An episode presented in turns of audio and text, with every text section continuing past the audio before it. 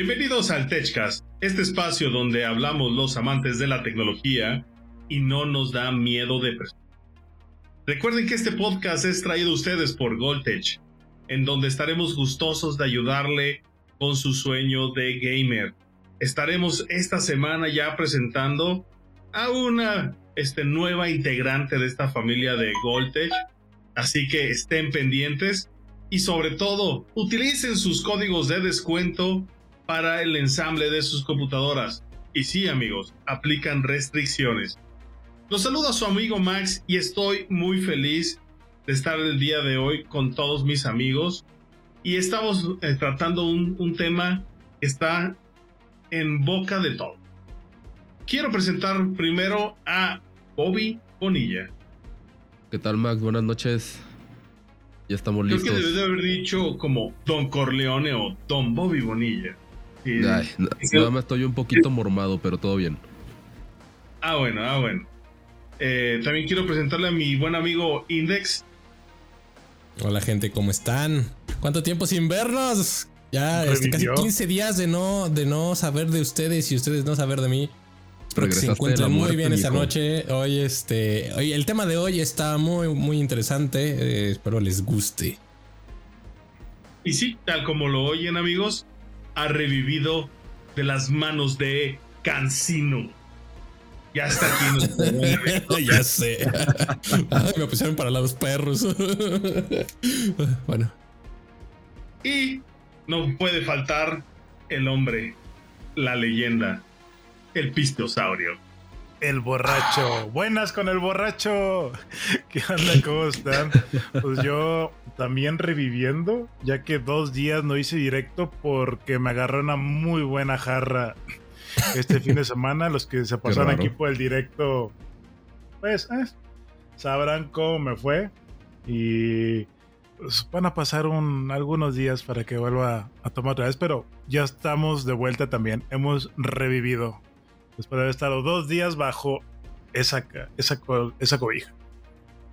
Disculpa, pistosero, no te escuché bien. ¿Dijiste dos horas?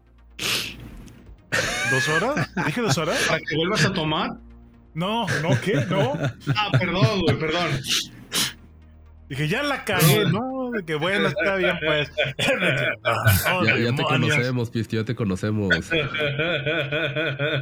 ¿Cuántos bits para que tomes? no, no, de hecho, ahorita. De hecho, recién que llegué me empezaron a atacar con las subs diciéndome, yo sobre, sobre, ya. Ne, ne, ne, hoy no. Hoy no. Está bien. Pues bueno, ya lo veremos mañana. eso sí, estoy de acuerdo, Bobby. Ya lo veremos mañana. Que, ya, me lo imagino, ya lo estoy leyendo a las 8 de la mañana. Ya YPT.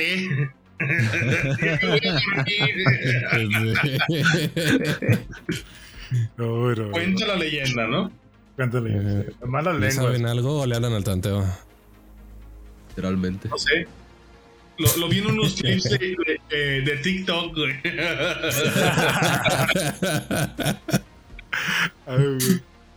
Pues bueno, ya vamos a concentrarnos en este tema y es que, pues si viven abajo de una roca, yo creo que no se han enterado, pero hay un, conflicto bélico ahorita entre Rusia contra el mundo, prácticamente.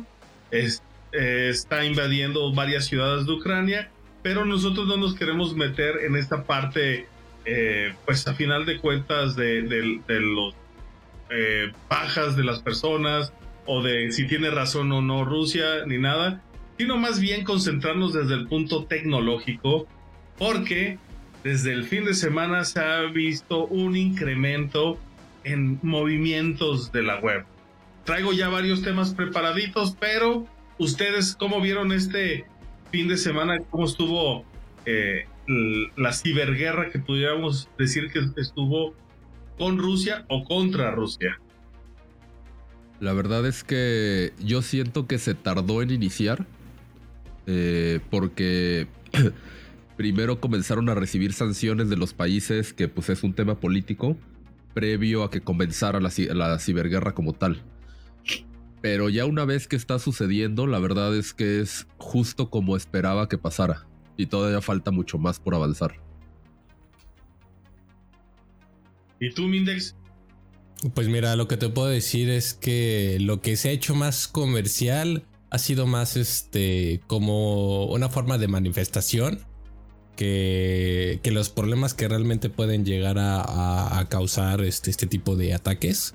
Em, me llama mucho la atención el, cómo es que se han guardado eh, este tipo de información. Digo, es normal, no, no es que un país vaya a decir de, ah, me están, este, eh, se está pirateando toda la información eh, militar que, tengo, ¿no? Eh, pero por, la otra parte, sí, este, me, sí me, me, llama mucho la atención el cómo el grupo que ya todo el mundo conoce, este, que se llama Anonymous, este, se ha hecho presente en, en, en este conflicto y más que nada eh, de, una forma de manifestación en vez de, buscar perjudicar eh, completamente a, lo que es, pues, es este país, ¿no? Ya. ¿Y tú, mi, mi pisteo, cómo viste esa ciberguerra? Pues yo estoy a la espera de los memes porque bueno, ya vi algunos y todo de todo eso. Pero pues está, está cabrón, porque ahorita ya no solo están metiendo con naciones, ya están metiendo contra, pues incluso que este grupo tiene, llega a tener incluso hasta más poder que algunos países. Y obviamente lo vamos a comparar con países totalmente desarrollados, pero se me hace muy interesante que ellos estén formando, tomando papel en todo esto y pues no dejar que, bueno, si ellos dicen que para no dejar que Rusia pues haga lo que, lo que quiere. Entonces la verdad es un tema bastante interesante y qué mejor que tenerlo aquí en el hablar sobre este tema en el podcast y, que la gente también nos diga qué es lo que opina sobre esto, qué creen que pudiera uh, traer eh, conflictos más adelante, entonces para ver también que los demás nos digan. Y pues yo quisiera que fuéramos ahora sí que cronológicamente porque eh, pues no sé si ustedes vieron de que horas antes de que inclusive entrara o se hiciera la declaración desde Rusia hacia Ucrania de esto, pues los centros de detección de amenazas de Microsoft comenzaron a detectar algo que le llamaron Foxblade, un troyano o un malware dirigido desde Rusia con amor al mundo. Pero bueno, digo al mundo porque pues no puedes conectar, todos estamos conectados en, en el internet y estamos conectados, pero estaba enfocado sobre Ucrania. Inclusive, pues lo que se dio más a conocer es de un, aquí al menos en México, es de un youtuber que se llama Alex Tienda, que estaba precisamente en el conflicto y que pues su equipo fue atacado y que se apropiaron inclusive de su Instagram, ¿no? Y que pues ya eso como que marcaba a las horas de haber iniciado, pues, se veía como la pesadez que se, que se tiene en, Rusia sobre pues todo este arsenal este, informático, porque no, eh, no me dejará mentir Bobby, uno de los principales lugares donde se acude a conseguir software o cosas guiño, guiño, guiño, guiño, originales, pues son eh, sitios de Rusia, ¿no?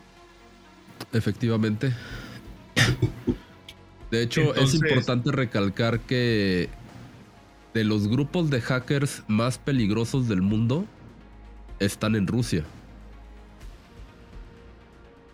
Y es muy probable. Anonymous? Que dejan Anonymous como niño, ¿no?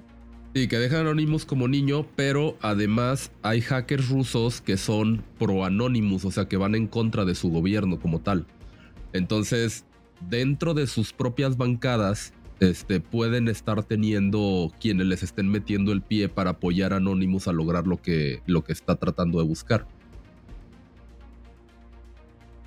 Que de hecho, pues lo, que estaba diciendo Anonymous eh, en una nueva cuenta de Twitter, quién sabe por qué siempre tienen una nueva, es de que iban a vaciar las cuentas de los oligarcas rusos, ¿no?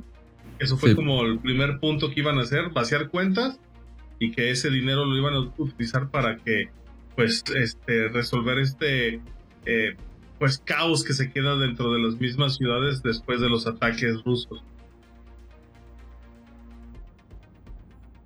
Lo que, lo que sería aquí es que es Anonymous, porque pues, muchos dicen que es una persona, pero pues, es un colectivo. son muchas personas trabajando por un objetivo. Por un objetivo en común que usualmente, eh, bueno, lo que se busca o la esencia del colectivo es que sea un objetivo en pro de la sociedad, en pro de mejorar el mundo, de mejorar a las personas, este, de que los gobiernos no, no nos pisoteen y todo ese rollo, ¿no? De repente se nos han salido del carril un poco, pero usualmente se mantienen dentro de la línea este, de ser como activistas, ciberactivistas sociales, se podría, se podría denominar. ¿Y, tú cómo viste, mi estimado Index, este eh, pues comunicado de Anonymous? ¿Lo esperábamos? ¿Era algo que, decías, ah, me hacía falta este Anonymous en este conflicto? Pues no es que si quisiera falta, más bien, este, como dice Bobby, ya se habían tardado en, en, hacer aparición. Este, lo que también me llama mucho la atención y, tiene mucho sentido es que efectivamente van a... Eh, eh, esto de la guerra cibernética va a pasar como a una primera línea en el cual o uno de los dos bandos eh, va a tener la capacidad para destrozar al otro y, ya de ahí no, no este, pasa o en su defecto los dos se deshabilitan y se regresa al a lo manual, ¿no? Ahora sí que este nos olvidamos de, los ataques y nos pasamos directamente a, la a lo de siempre, ¿no? A lo de la Primera y Segunda Guerra Mundial y pues ahora obviamente ya este, sabemos eh, el contexto de a lo que puede llegar, ¿no? Entonces, eh, en, lo personal siento que está muy interesante esto de la guerra cibernética pero si los dos están si los dos bandos están muy nivelados, lo más seguro es que nada más vaya a ser como que un show de inicio y ya de ahí es lo que ya todo el mundo sabe. Bombas, bombas, Sí, que de hecho, viendo un poco la historia que contamos en el primer podcast, prácticamente la forma en la que Turing eh, logró desarrollar la máquina Enigma para poder descifrar los mensajes de los nazis en esencia se puede denominar como un hacking de aquella época. de, la, de la vieja escuela, ¿no? Porque lo que hacía era que intervenía los mensajes, los descifraba y mostraba qué era lo que estaban planeando los nazis. Entonces, eh, este conflicto como tal, o guerra si le quieren llamar, que todavía no ha escalado a tal nivel, la realidad es que mucho va a suceder en, la, en el área cibernética, en el área de tecnología. Eh, y a menos que nos estemos perdiendo de algo, que muy probablemente sí, porque dudo y mucho que el buen presidente de Rusia se haya lanzado a esto a sabiendas de todo lo que le iban a bloquear y, y todo lo que le iban a quitar. Este, muy probablemente está más que bien preparado para muchas cosas que pueden venir. Yo creo que aquí, eh, pues está claro de que no hay cosas que no nos enteramos por la distancia y por la relevancia que tiene más uno de los principales este, actores del conflicto que es Estados Unidos, que es la que nos provee las noticias. Pero el día de hoy eh, se dio a conocer de que Ucrania estaba pidiendo al ICANN, que es como el gobierno del Internet, y amigos, el Internet tiene su propio gobierno independientemente de cualquier país. Hay un gobierno para el Internet y le hizo la solicitud formal de bloquear o de desconectar sus servidores en San Petersburgo para los DNS. Es decir, que cuando tú escribas RT, por ejemplo, ya no se vaya a esa agencia de noticias, que no, no lo reconozca los navegadores de otras partes del mundo. ¿Cómo ves, Pistosaurio? ¿Crees que esta va a ser realmente una situación de que bloquees el Internet o los dominios de Rusia? Pues no estoy tan informado que sean ellos herméticos con la con esa bueno con su información porque lo podía comparar como tiene, no sé, eh, Corea, eh, cómo están muy herméticos en todo, en todo eso. Eh, entonces, pues de alguna manera puede pueden bloquear toda eso, la información que está llevando a cabo en, en las otras partes del mundo. Pero si lo están haciendo o lo planean hacer, pues es para que pues, va a traer algún beneficio o esperan que tenga algún beneficio el hecho de no compartir esa información. O sea, lo, está haciendo como una forma de, presión, ¿no? A, final de cuentas es presionar al gobierno ruso así de que se retracte. Pero pues yo creo que Putin le dijo, pasemos otra vodka, güey. Porque pues tiene todo al interior, toda sirve la, red, así como lo dices, o sea, en Corea pues son felices con el intranet que tienen, ni siquiera necesitan cosas al exterior y así viven felices ellos en lo que cabe, ¿no? No nos vamos a meter más, pues, está bien o no, pero pues, la, información que ellos tienen, para ellos, pues todavía sigue estando perfecto todo, todo lo que les da su intranet. Entonces, ¿qué tanto se van a reír? Pues yo creo que igual que se rieron cuando suspendieron las cuentas de RT y de Sputnik de YouTube. ¿Qué, qué pasó? Nada, es una agencia de noticias nada más, nada más porque tiene el factor Rusia, ¿no? Es lo mismo que dijeron, vamos a, los servicios de Apple Pay van a dejar de funcionar en Rusia. ¿Ven? Sí, que lo que están buscando es tratar de frenar el flujo de efectivo del país, pero la realidad es que va a estar más que, ha de estar más que preparado para todo lo que se veía venir y todo lo que está viniendo. Sí, de hecho se quedó claro que le estaba preparando desde hace años, al grado en el que se comenzó a, enfocar a pagar su deuda externa, este, para poder aguantar los fracasos que le fueran a, poder meter con las sanciones económicas, que también se notaba que le esperaban. Y de hecho, este fin de semana, eh, saliéndome un poquito, desviándome un poquito, eh, decidieron pasarse a Bitcoin para poder este, no perder tanto el valor de la moneda que, este, que pues obviamente les afectó con las sanciones económicas que les pusieron.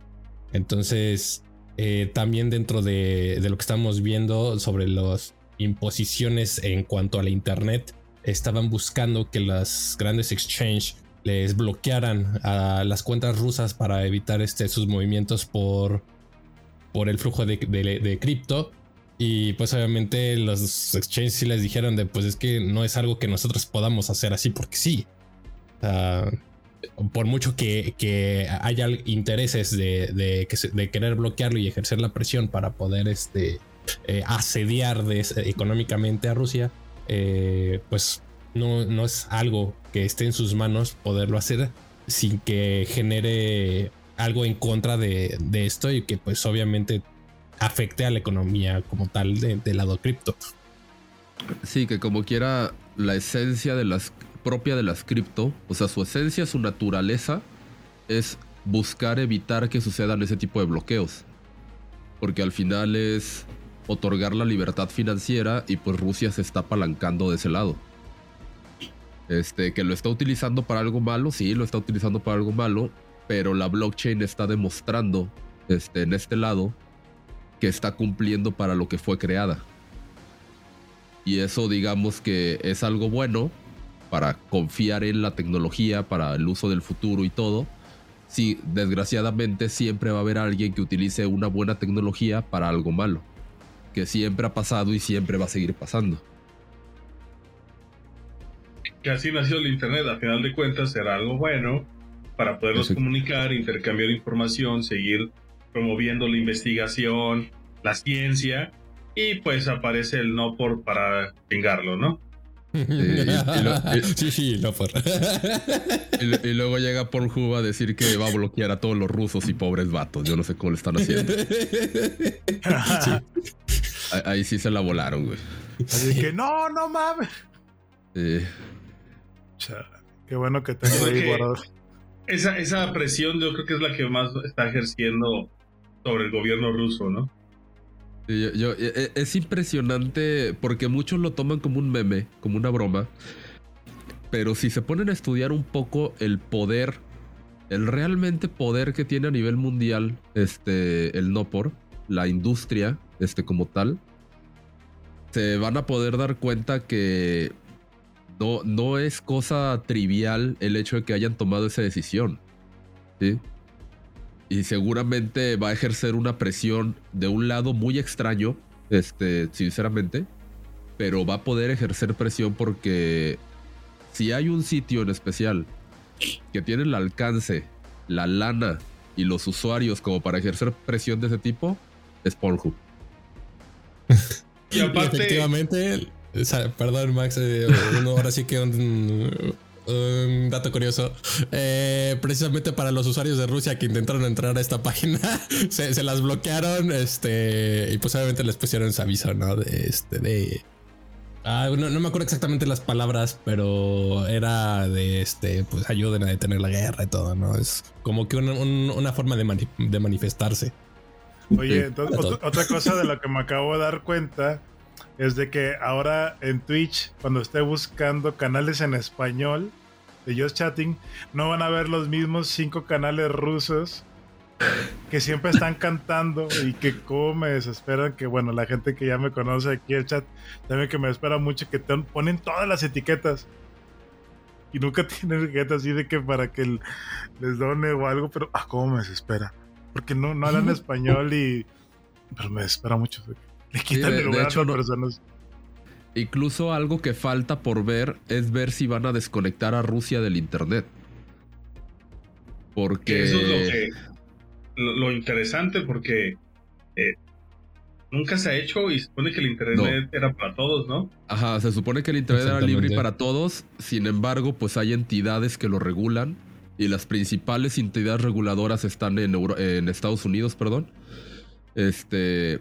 Y pues al final el Internet requiere de infraestructura física, o sea, cables, servidores y todo que están interconectados a través del mundo para poder funcionar. Y digo, no es fácil siquiera pensar el desconectar un país porque han de ser miles de líneas de cable las que interconectan a ese mismo país al Internet. Pero seguramente con la tecnología que hoy se tiene debe de haber forma ya de, pues, de empezar a restringirlos. Entonces faltaría ver si llegan a ese nivel, o sea, a ese, a ese punto en el que digan, ¿sabes qué? Vamos a desconectarlos de. Voy a decir dos palabras: proxy y China. Eh, esos cuates son buenos. A, ver, yo aquí. de que, por ejemplo, al momento de tú desconectar a, a Rusia de internet, entonces ya tampoco pudieran hackear o, o que los hackeen a ellos al momento de desconectarlos? ¿O es lo que ibas a lo que se refieren ahorita con lo de las proxies? Sí, hazte cuenta, la, teoría es que lo desconectas para que no tenga acceso al Internet del mundo. Pero al final hay, no sé, 50 formas, incluyendo el proxy, de conectarte, tienes aliados en otros países, te comunicas a través de radio, de, telégrafo, de telegrama si quieres, este, mandas instrucciones y desde Londres lo hacen. O sea, invariablemente es imposible tienen conexión satelital a Cuba y de Cuba está conectado y ya con eso ya tiene salida. Exacto. Y efectivamente, entonces, formas hay de reconectar, pero sería algo interesante de ver que se tome la decisión de desconectarlo de la red mundial. Porque pues sí, a complejas, este, no, no lo haces imposible, pero complicas el que puedan seguirse conectando y haciendo lo que están haciendo, ¿no? Y aparte, pues lo hemos visto, o sea, el, lugar donde sí no sale casi nada, pues es Corea del Norte. China es el que sigue y de todas maneras se conectan y publican y hacen. O sea, a final de cuentas, ese tipo de restricciones es más bien como para presionar a la misma población para que haga que el gobierno lo haga. Pero así que digas, ah, lo va a hacer. Mm, chicos, no sé qué pasó, la amenaza. estoy escuchando. no, no llegaría. ¿No nos escuchas? Ya. Ah. no, nos, habrá muteado. No Pausa entre todos. ¿Cómo le hizo? Habrá cerrado la página y listo. A ver. No, pero pues escuchamos que dijo que no nos escuchaba. Eh, es por andar presumiendo y jugando con su Stream Deck, güey. Ya es que tiene como 200 mutes. Nos ha muteado en uno de ellos. Aunque ahorita podría hacer el meme así de, de este Robert Downey Jr. del como me podían escuchar ustedes hace rato, así de cuando tú no eres el problema de que no te escuchen. Exacto. Pistio, Pistio, ¿estás ahí? Pistio, Pistio. Pistio. Ay, yo, yo quiero algún día ustedes escucharme así de grave como ustedes. yo ahorita le puse la. Le puse la pantallita a mi micrófono y se escucha menos el ruido o no? No sé, te escuchas como Carlitos de Ducat. Sí, ahorita sí se escucha Es que estoy bien constipado, güey. ¿Quieres que te voy a dar otra, otra chinguita como ayer? Ándale, sí, güey. Me hace falta una chingada es que me das. Transición de inyecciones. Mm, interesante. Es, eh, oye, vamos a decirle al pisto que es por, por sus audífonos bailes. Esas cajas tiradas. sí, sí.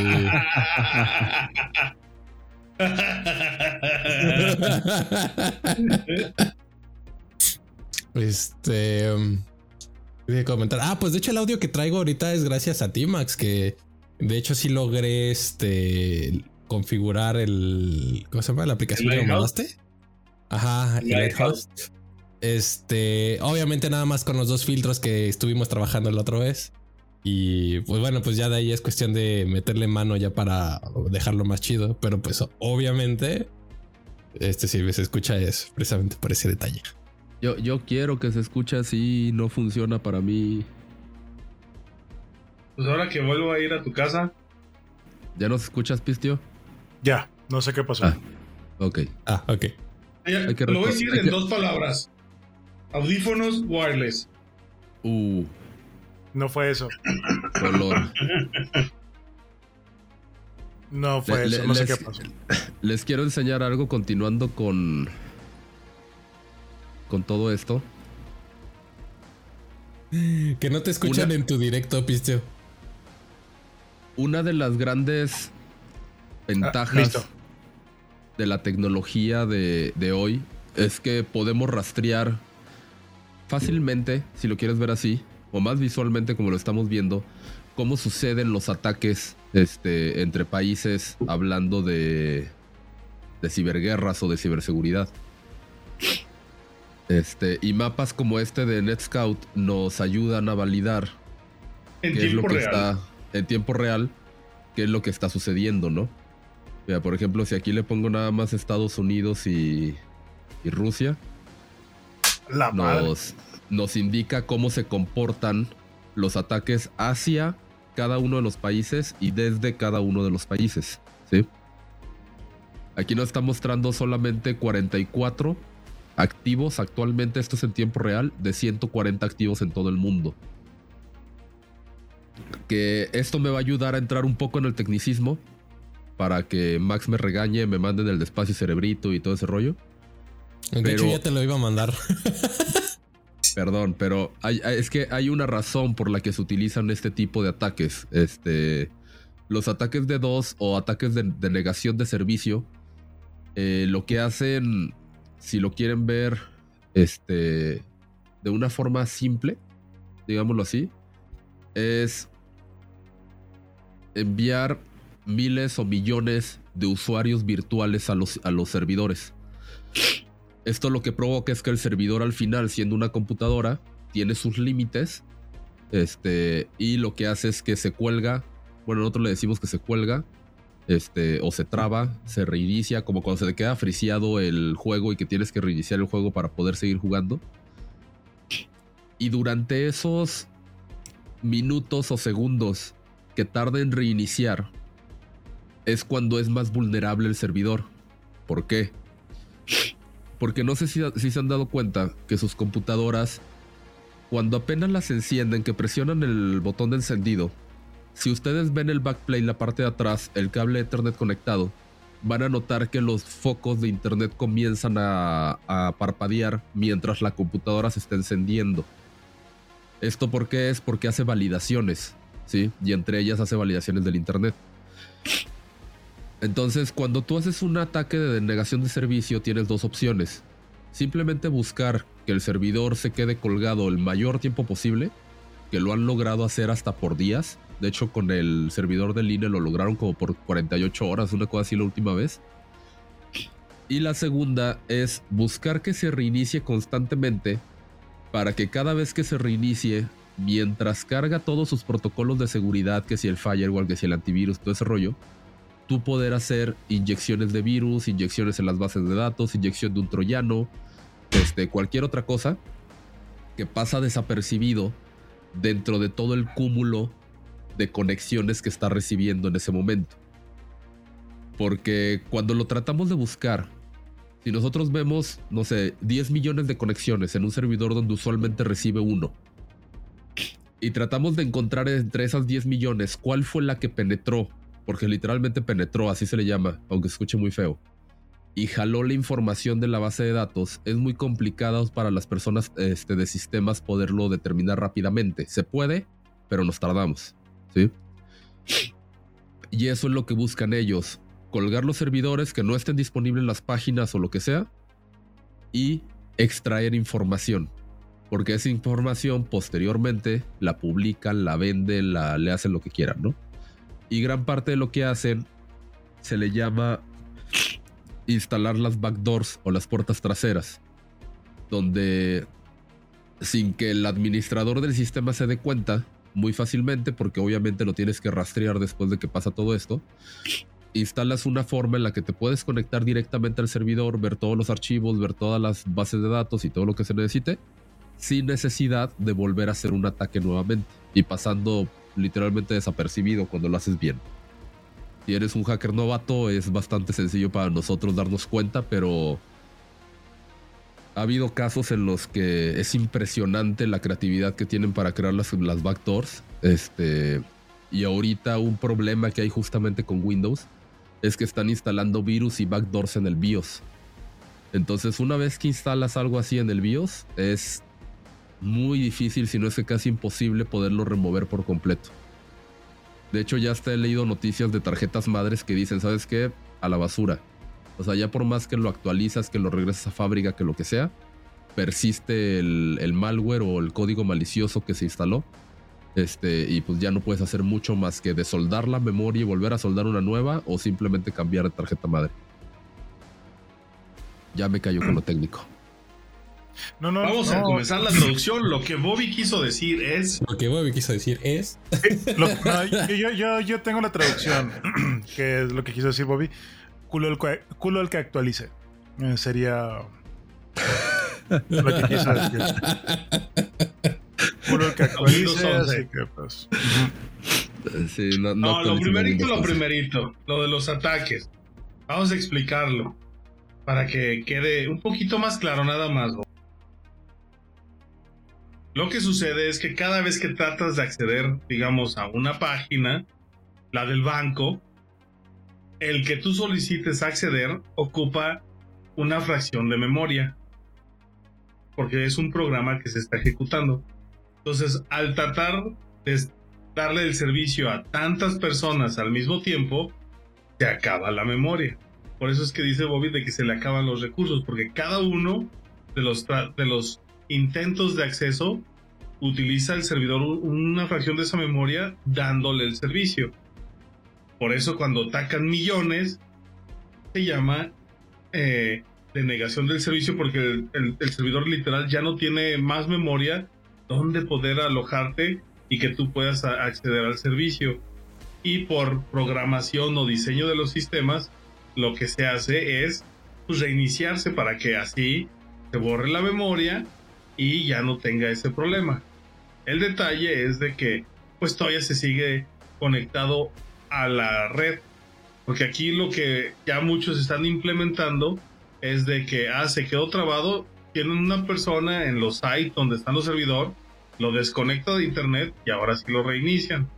Pero digamos que el 99,9 de las personas es eh, automático, ¿no, Bobby? Sí, efectivamente.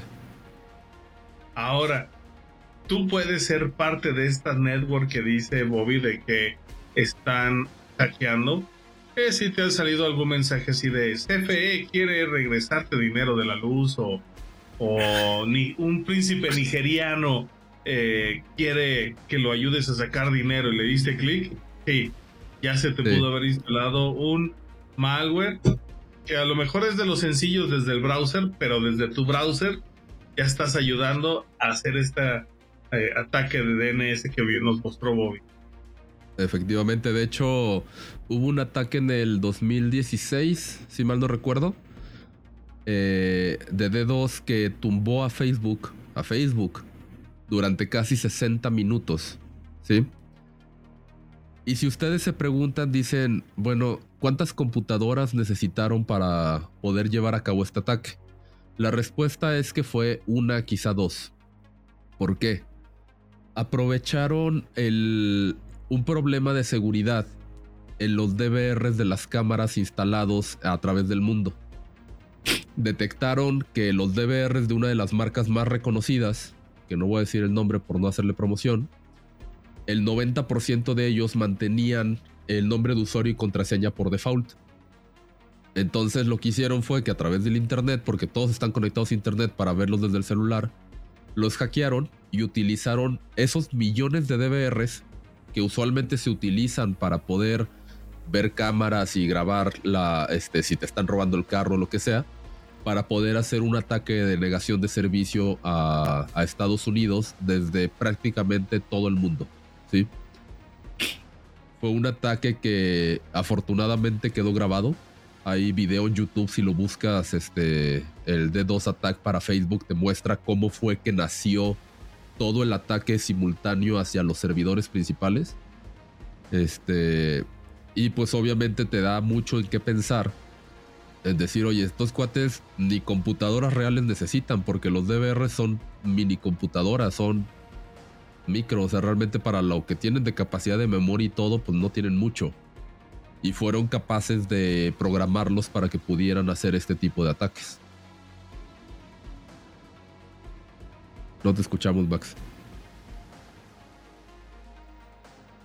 Yo tengo hasta ah, miedo de, apagar y prender el celular. De hecho, ese mismo año también eh, fue cuando se cayó la red de Amazon de servidores, porque este Amazon renta servidores con su servicio AWS y ese ataque se llevó a cabo por el Internet de las Cosas. O sea, venía desde el refri que está conectado a Internet, desde lavadoras, desde todo lo que le puedas conectar a Internet. Este, en ese eh, tiempo apenas estaba poniéndose más fuerte Alexa y pues no tenían la seguridad que ahora cuentan. Entonces, todos esos dispositivos hicieron que se cayeran los servidores de Amazon y hubo muchos, este, por ejemplo, Netflix utiliza servidores de Amazon, eh, Mercado Libre en, en, Centroamérica utiliza eh, de Amazon, entonces había zonas donde no funcionaban sitios este, establecidos y fue por esto. Y pues mucho se dijo que de hecho era un ataque conjunto de, de Norcorea con, con Rusia nunca, nunca nos dijeron o nos informaron si así había sido, ¿no? Efectivamente. Y pues aquí eh, lo que se ve como a futuro es de que pues más compañías de, servicios van a, apoyar a, Ucrania y tratar de, desvincularse de, Rusia, ¿no? Eh, el último ejemplo que, me puedo acordar ahorita es, por ejemplo, Starlink, ¿no? Que el presidente de Ucrania le escribió así a Elon Musk, lo arrobó en Twitter, oye, no estamos en internet, este, ¿qué pedo? Lanzas más cohetes al espacio de lo que tenemos internet acá. Ya le puso, van para allá. Ay, güey. Sí.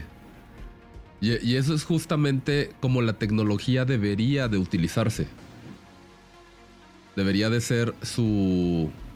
la esencia pura, ¿no?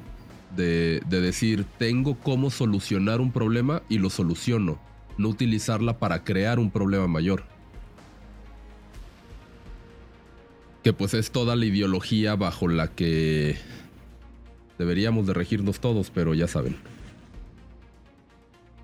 La historia dice lo contrario. La historia dice lo contrario. Ahora, voy a preguntar algo y voy a ponerlo en la mesa. ¿Creen que sea la primer guerra mundial cibernética? Mm. De hecho, creo que la primera guerra mundial cibernética ya pasó.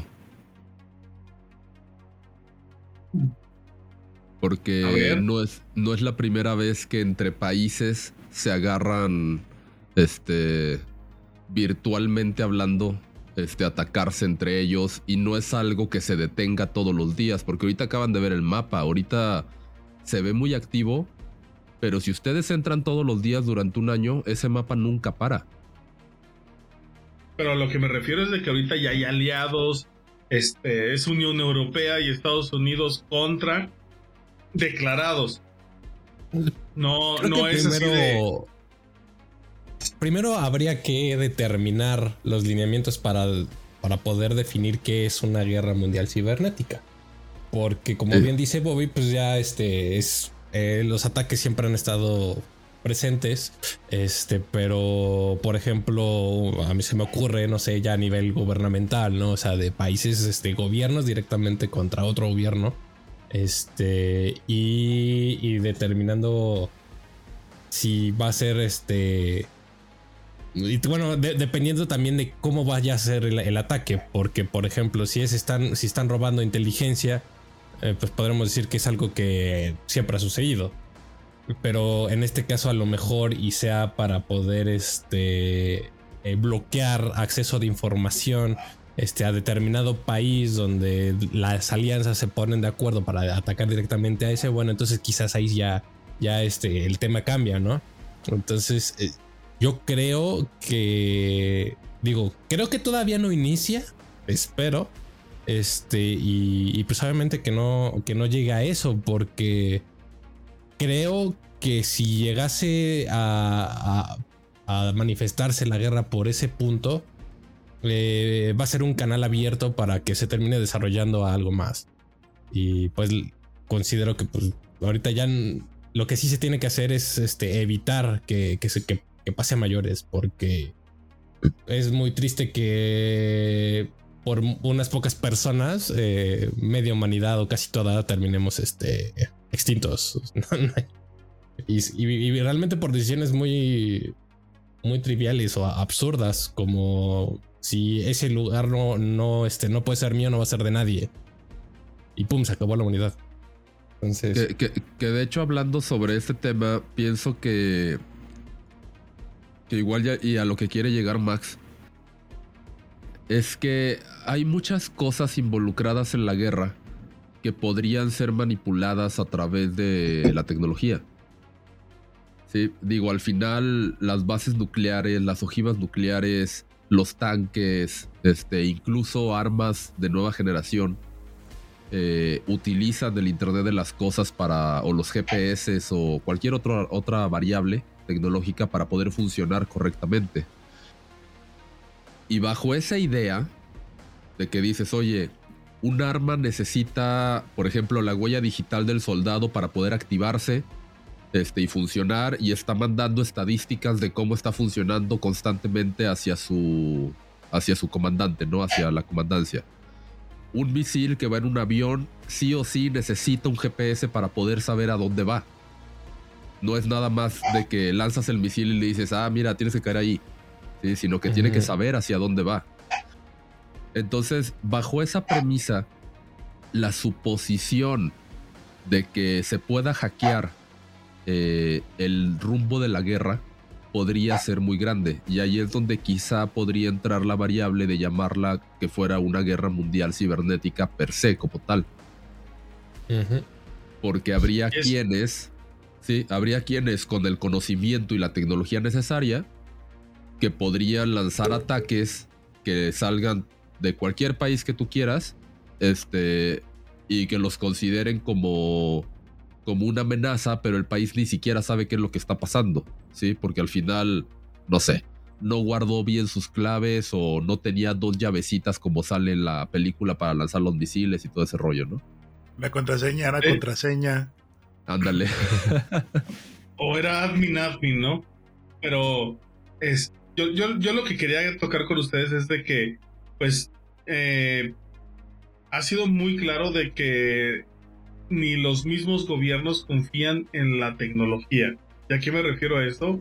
Tanto Rusia como Estados Unidos no ha actualizado los sistemas con los que tiene los ojivas nucleares, por así decirlo, precisamente porque los nuevos sistemas que, tenemos disponibles son vulnerables y no han encontrado una forma de cómo eh, evitar estos tipos de ataques y que pudieran hacer este, pues, daño en su propio territorio cuando deberían de estar eh, disponibles para defenderlos, ¿no?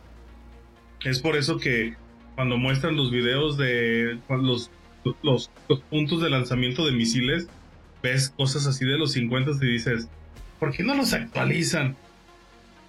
Precisamente por lo mismo, de que no son este eh, sistemas confiables o no han encontrado una forma ni con incorporación, ni con redes secretas, ni con cualquier otra cosa, han encontrado una forma segura de poder migrar todo este tipo de armamento a que no vayan a ser hackeados. Inclusive los nuevos misiles que estaba este que están diciendo de que pueden ser mil veces más potentes que Hiroshima y Nagasaki, pueden ser confundidos del GPS y cortarles la comunicación y tronar ahí mismo, pues. ¿Por qué? Porque son susceptibles a la tecnología. Y a lo que quería llegar, de que muy, muy tecnológicos ahorita en este punto, pero lo más confiable sigue siendo lo semianalógico, ¿no? Lo semianalógico, sí. Porque lo semianalógico tú le das la orden y literalmente es un... Se fue. Ni modo. ¿Quieres cambiar su rumbo? ¿Quieres detenerlo? Alcánzalo. ¿Sí? Como se ha visto en películas. Sí, de, hecho en películas se ha visto que hacen todo el desmadre para llegar al misil en el aire, abrir la tapita, ponerle el código ahí manualmente y todo ese rollo, ¿no? Este, al final prácticamente todos los misiles son así, pero necesitan de una computadora inicial para recibir la orden de hacia dónde van, de qué tienen que hacer y todo ese rollo. Ya cuando van en, el aire ya es otro tema. Pero... Que inclusive, eh, no sé si se acuerdan de que antes el, el presidente de Estados Unidos casi siempre salía atrás un vato con un portafolio que era el que traía los códigos nucleares, ¿no? Ahora ya no se ve eso, pues, o sea, lo asume pero antes pues estaba ahí ese acompañante de que iba a todos lados y con el portafolio ahí en, eh, con esposas, ¿no? Sí, efectivamente. Y es que es meter variables físicas a las digitales para poder desbloquearlas. Y aún así, ya hay cada cosa ahorita que es impresionante con lo que te llegas a topar por ahí. Que era lo que les quería mostrar de la Dark Web, pero ya me dijeron que es muy variable, entonces se van a quedar con las ganas. Ahí luego lo investigan ustedes. y pues, este, yo quisiera que empezáramos con las conclusiones eh, de, qué tanto eh, vamos a ver que influya todo esto de la, todo lo que pudiéramos decir que es de, de un mundo cibernético a el mundo físico. Es decir, ¿creen que de alguna manera todo este ataque cibernético eh, esté arriba de todo este hardware, o sea, los soldados, los tanques y todo este, este proceso como para ser más este, importante la guerra eh, digital que la guerra física? Mm, mm. Yo pienso que aún estamos en un punto de la evolución en la que sigue, va, a seguir predominando la guerra física. Mientras los ejércitos sigan con la misma idea de que están protegiendo a su nación. Porque bajo esa idea han hecho muchos problemas en, los en las últimas décadas, ¿no? Este. Porque pues también seguramente hay hackers que pues bajo ese mismo lema de decir yo voy por mi nación y todo ese rollo van a hacer mucho daño. Eh, pero al final, hasta este momento es mucho más el daño que puede hacer una bala o un misil. Este, que al final necesita un humano para poder salir de, de su cápsula y llegar a su destino.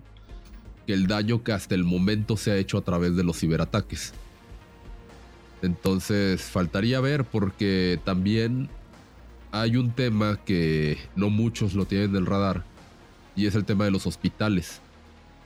Los hospitales a nivel mundial, la generalidad siguen trabajando sobre Windows XP, lo que los hace vulnerables a morir, ¿no?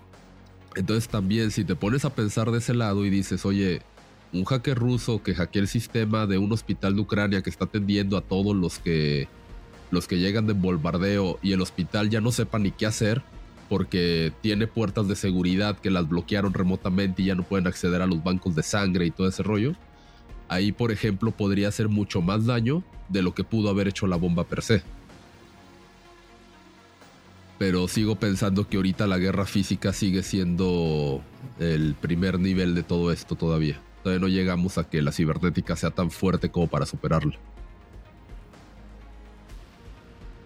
Sí, yo, yo considero que, en la parte cibernética eh, es, todavía es una herramienta con la cual la puedes utilizar para, para detalles estratégicos, muy puntos muy específicos que te pueden ayudar a enviar una cierta dirección de, qué es lo que quieres hacer.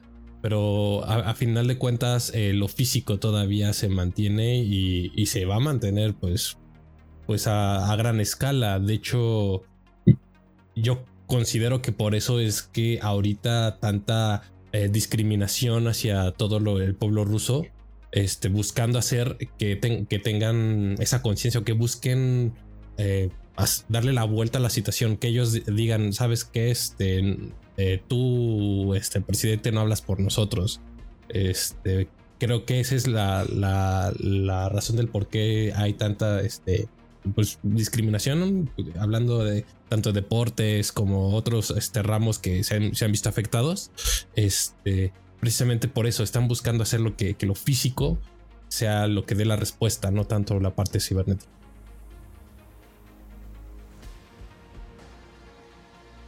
¿Y tú, mi pistio? ¿Qué opinas? Yo tengo miedo. Yo tengo miedo. Yo tengo miedo porque de que nos quiten el internet, de que se vaya a hacer el pedo de la guerra, wow, yo lo único que espero pues es que se calme todo, que digan de que, ah, no es cierto, te creas, ya era broma, ya me calmo y seguro, Simón, ya me calmo y ya. Porque pues es que hay muchas cosas que pueden pasar y ahorita como, como estaban diciendo, o sea, sí es un recurso el hecho de esto de la guerra cibernética, pero pues no va a ser que sea menos importante, pues ya una, lo que puede ser una guerra ya física, como lo estaba diciendo. Entonces, eh, yo creo que en dado caso que, bueno, que esperamos que no se haga nada, vamos a ver qué tan fuerte se hacen estos ataques cibernéticos y ahí la, eh, los gobiernos e incluso por las otras, los otros grupos anónimos van a poder ver qué es lo que, qué tanto realmente hasta esta época puede influir eh, lo de los ataques cibernéticos. Entonces ya viendo qué, eh, qué, cuánto fue la influencia en este conflicto, ya van a ver de que, ok, tenemos que meternos más a desarrollar más tecnología que pues que no sea hackeable o cómo podemos chingar al otro país. Entonces yo creo que va a tener eh, algo que, a lo mejor si ahorita no pasa nada con lo de la tecnología, pues más adelante va a tener un peso muy grande.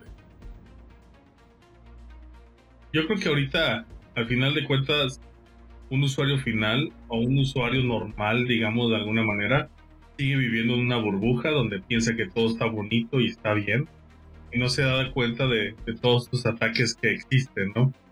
Aquí, como decía Index, a ver, vamos a definir primero como que es un ataque este, mundial y es que varios países se pongan de acuerdo de jugar uno contra el otro, porque así como lo dijo Bobby, todos los días hay ataques de todos contra todos y sin miedo al éxito, ¿no?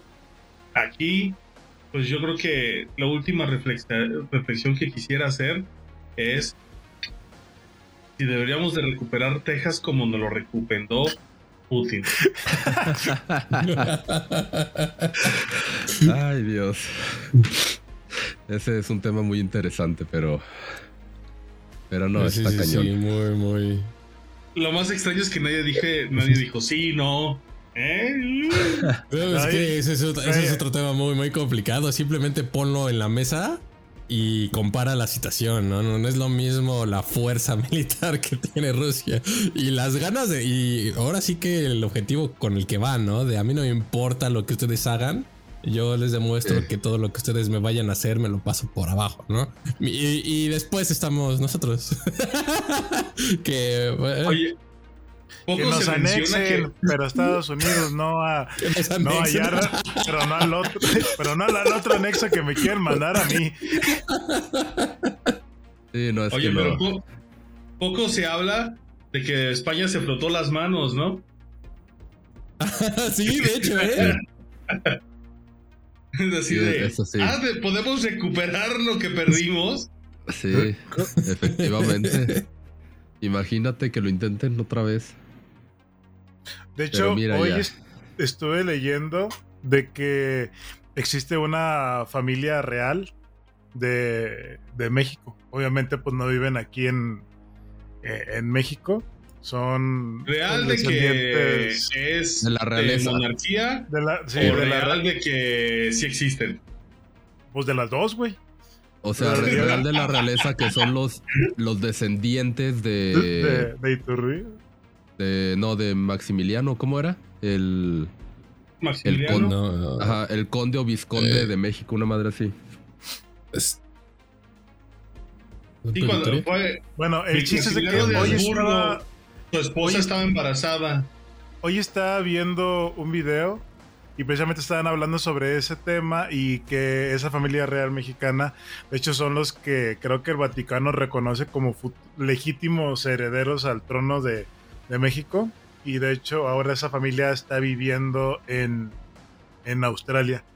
Pero eh, son los que creo que el Vaticano está diciendo que reconocen como los Pues mira, para el presidente que, los que nos cargamos se me hace que sí prefiere una reina.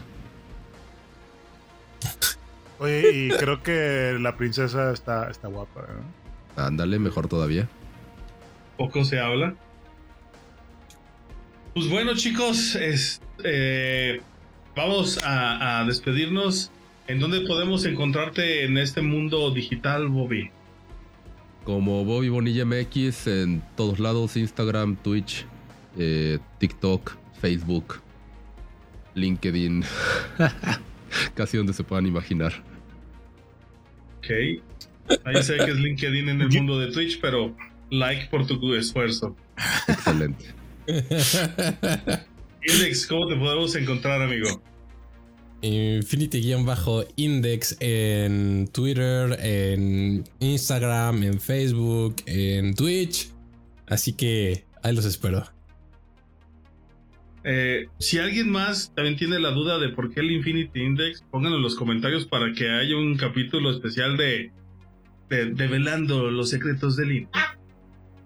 Sacando los trapitos al sol. Ándale. Y por último, Pistiosaurio, ¿dónde te podemos encontrar?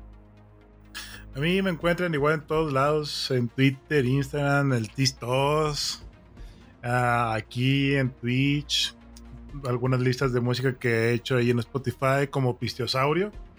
Facilísimo. Ahí está. Y así me pueden encontrar, chicos. Y saben que con cada follow se ganan una la mía de oreja y un dino rugido. Y a mí me encuentran como Max Terror Corp pero el que más me interesa es que sigan a Goldtech MX en Instagram. Síganos, ahí vamos a estar posteando las historias de cuando están los capítulos, de cuando, de qué tema vamos a tratar para que se unan a la conversación aquí. Recuerden que grabamos todos los miércoles a las 8 pm en punto. Y la tecnología nos ayuda. Y pues sin ni más ni más, nos oímos en la siguiente oportunidad. Hasta pronto. Muchas gracias, buenas noches. Chao. Dino besos.